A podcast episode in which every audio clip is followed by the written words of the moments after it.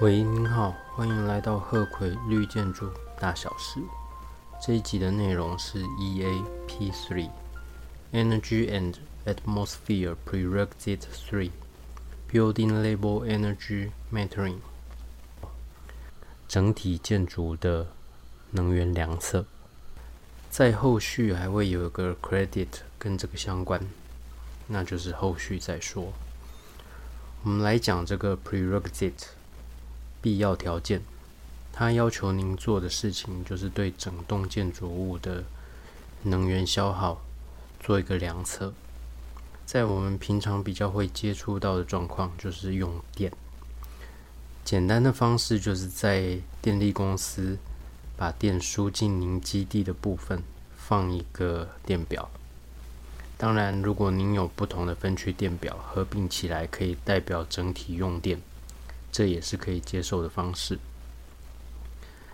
有些电力提供的公司，它的电表不会让你看到，但如果是看得到的，您可以记录它的，那就 OK。您不一定要自己准备。那能源其实有不同的种类，所以这里我要讲一下，它要求您要量测的，分为四个类别。第一个类别是 biofuels。生物燃料，或者称生殖燃料，它就是一些热转化、化学转化、生物转化的过程。找个例子来说，譬如说生殖柴油，就是这样来的。可能还有一些像是把动物的排泄物转化成我们可以使用的能源。好，第二个类别是 district。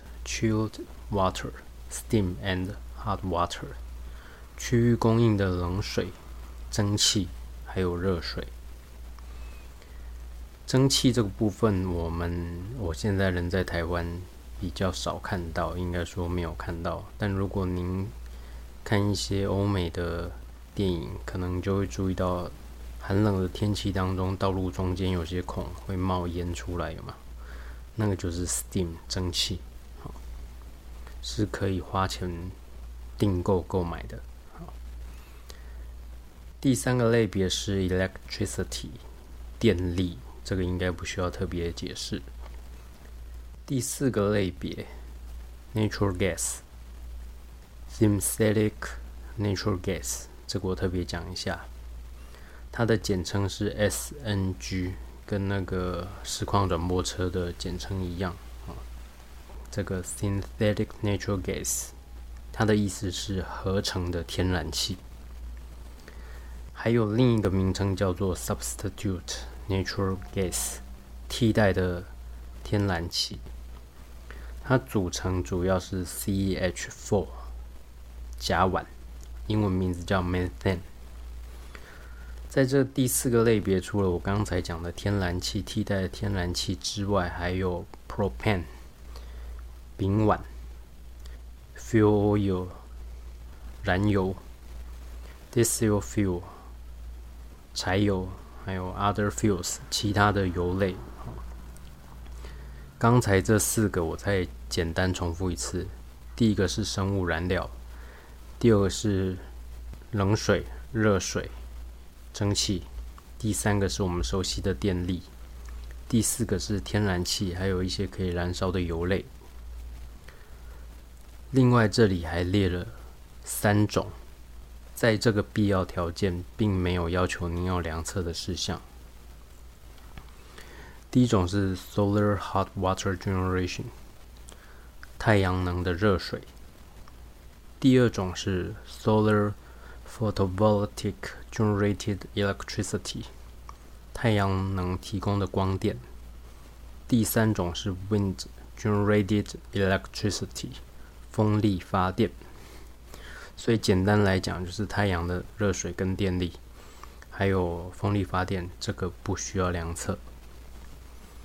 接下来呢，力的要求您把您这个建案的这些能源消耗量测的结果分享给 USGBC 美国绿建筑协会，也就是立德的官方机构。分享的时间要从您这个案子接受力的等级认证的那一天开始，至少五年。好，而且每一个提供它的 interval 就是间隔，最少就是以一个月为单位。如果在这五年之内，您建筑物的产权有转换，或者是租赁的。对象有更改的话，才可以停止。其实，在之前我们讲过的 WEP three Water Efficiency Prerequisite three Building Label Water Metering 用水效率第三个必要条件，整体建筑用水量测也有一样的规定。所以不管是用水，或者是我们现在讲的用电。量测的结果都要承诺给 USGBC 作为资料分析参考使用五年。好，感谢您的收听，期待下一集见，谢谢，拜拜。